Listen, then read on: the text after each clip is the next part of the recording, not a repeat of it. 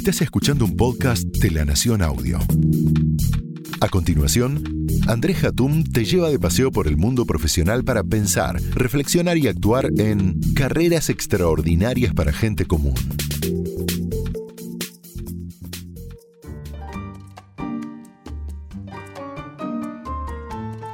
Cuando comenzó la pandemia y el encierro que conllevó, tuvimos que aprender a trabajar de otra forma, a la distancia y con la tecnología como intermediaria en las relaciones humanas. Difícil, estresante y por supuesto desafiante. Pero finalmente lo logramos. Tanto es así que a muchos de nosotros nos costó volver a la oficina a tiempo completo. Es más, hoy muchas empresas están luchando para que la gente vaya por lo menos tres veces por semana. Pero si hay una ganancia en el distanciamiento, es no estar cerca de gente idiota e infumable, sean esos colegas o jefes. El Zoom nos permitió mutear los comentarios hirientes de personas tóxicas o mandar mensajes subliminales. Cuando el tóxico hablaba, apagábamos la cámara. Pero el que es tóxico aprende a hacerlo en cualquier galaxia y también en la virtualidad. Ahora bien, con la vuelta a la oficina, la gente idiota va a estar revoloteando para hacernos la vida imposible, porque ese es el objetivo de estos energúmenos. No son felices si no nos arruinan la vida. Sin embargo, ahora existe un nuevo condimento a la hora de soportar a los estúpidos. Tenemos menos paciencia que antes. Por eso, Cuidado con reventar antes de tiempo. Hay que saber elegir las batallas que vamos a pelear. En el colectivo de la idiotez, de todas formas, hay que diferenciar la variedad existente, ya que no podemos ir con artillería pesada cuando alguien hace un idiotez sin querer o cuando alguien es un idiota diplomado que derrama su toxicidad por todos lados. Le preguntamos a Nicolás José Isola, que es coach ejecutivo, especialista en storytelling y desarrollo humano, además de filósofo y doctor de ciencias sociales, ¿qué hacer para sobrevivir a los idiotas en el trabajo, sean estos colegas o jefes? Lo escuchamos. En general el idiota es una persona infeliz, por definición. Por eso se transforma en un idiota porque de tan infeliz empieza a generar infelicidad en los demás. Demasiado tiempo libre. Algunas posibles llaves para tratar de relacionarse con este tipo de seres humanos. Primero, alejarse o tratar de no exponerse. Evitar todo lo posible. Segundo, no entrar en el juego de poder.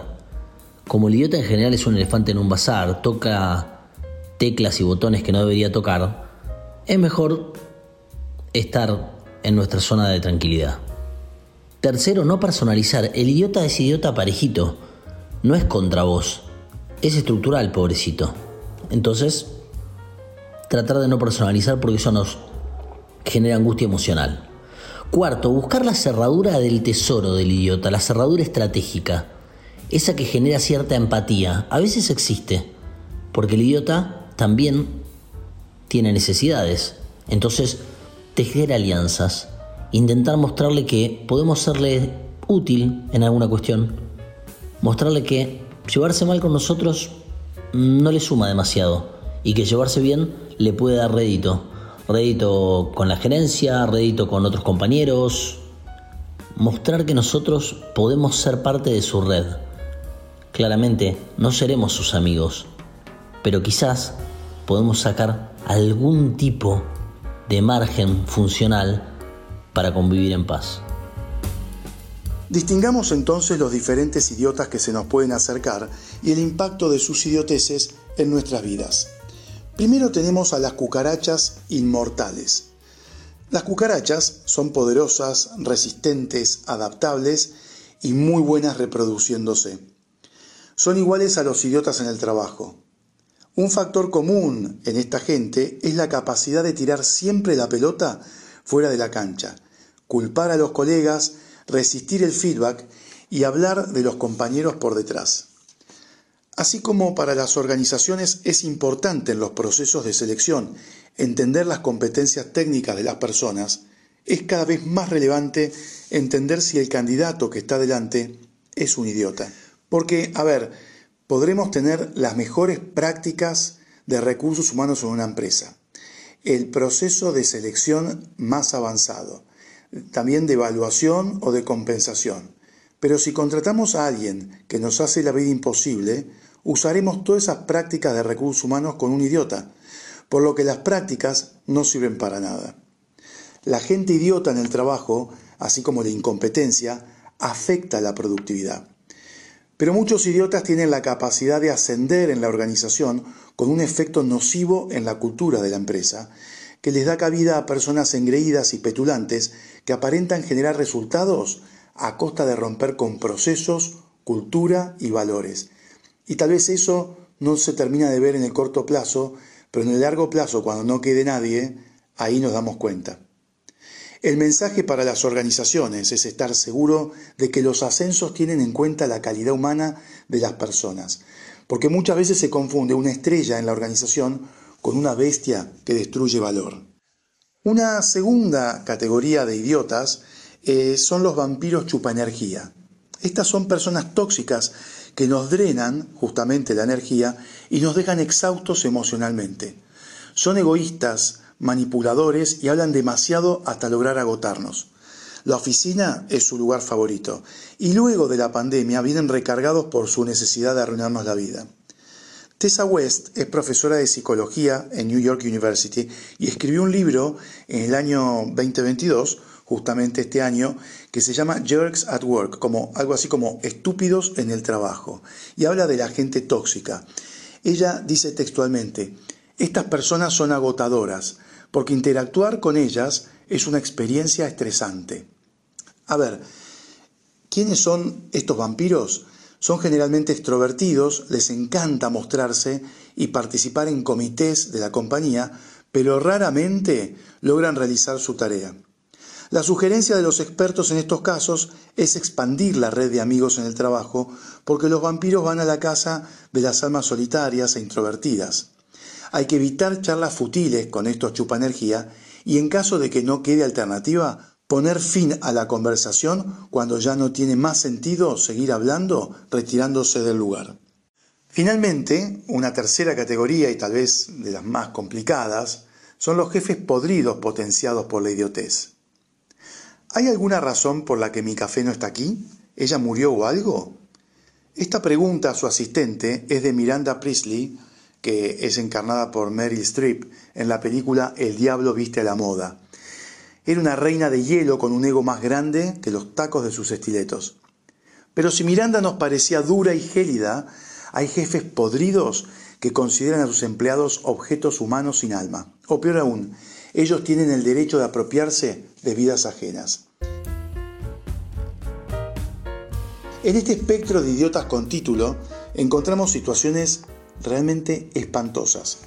Vishal Garg, CEO de Better.com, la empresa de hipotecas, despidió a fines de 2021 a 900 colaboradores por Zoom. Y, el, CEO eh, dijo esta frase ¿no? en ese Zoom. Si estás en este llamado, eres parte del desafortunado grupo de personas que se ha quedado sin trabajo. Una belleza para cualquier experto en storytelling. Al poco tiempo tuvo que pedir disculpas por la acción idiota que realizó. Pero esto no queda solamente en empresas que tal vez nosotros no conocemos tanto, sino también en las más famosas y en personas que sentimos admiración. Cuando el cofundador de Oracle, Larry Ellison, explicó qué tipo de estilo directivo tenía, dijo claramente que no generaba amor ni admiración. Y textualmente dijo, en vez de utilizar el tradicional o convencional MBO, gestión por objetivos, Inventé mi propio estilo de management llamado MBR, que significa gestión mediante el ridículo. Esa es la cita textual de lo que Larry Ellison em, comentó sobre su propio estilo. ¿Qué significa o qué significaba esto?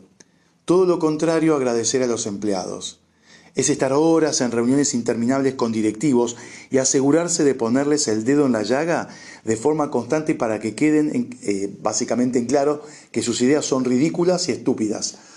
Ellison siguió diciendo, no todo el mundo puede hacer esto, hay que tener una gran capacidad intelectual de intimidación y un bullying retórico. Dijo alguna vez sobre su propia metodología. Con el tiempo, Ellison consideró que este estilo aplicado por él al inicio de su gestión era propio de un CEO inseguro e inexperto, intentando mostrarse y establecerse como líder. Una belleza. Lástima que en el camino varios lo tuvieron que sufrir.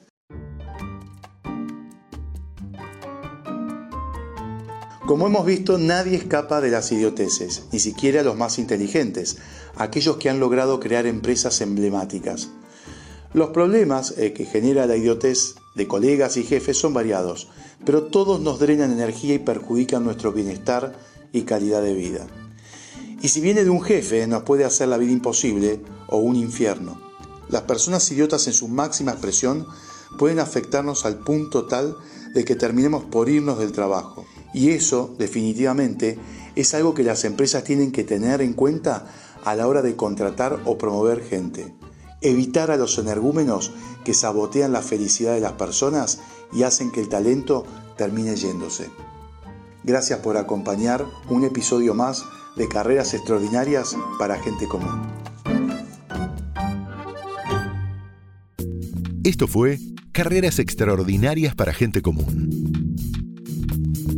Escucha todo el contenido de La Nación Audio en www.lanacion.com.ar barra podcast. Súmate para no perderte ningún episodio. Estamos en Spotify, Apple Podcast, Google Podcast y en tu reproductor de podcast favorito.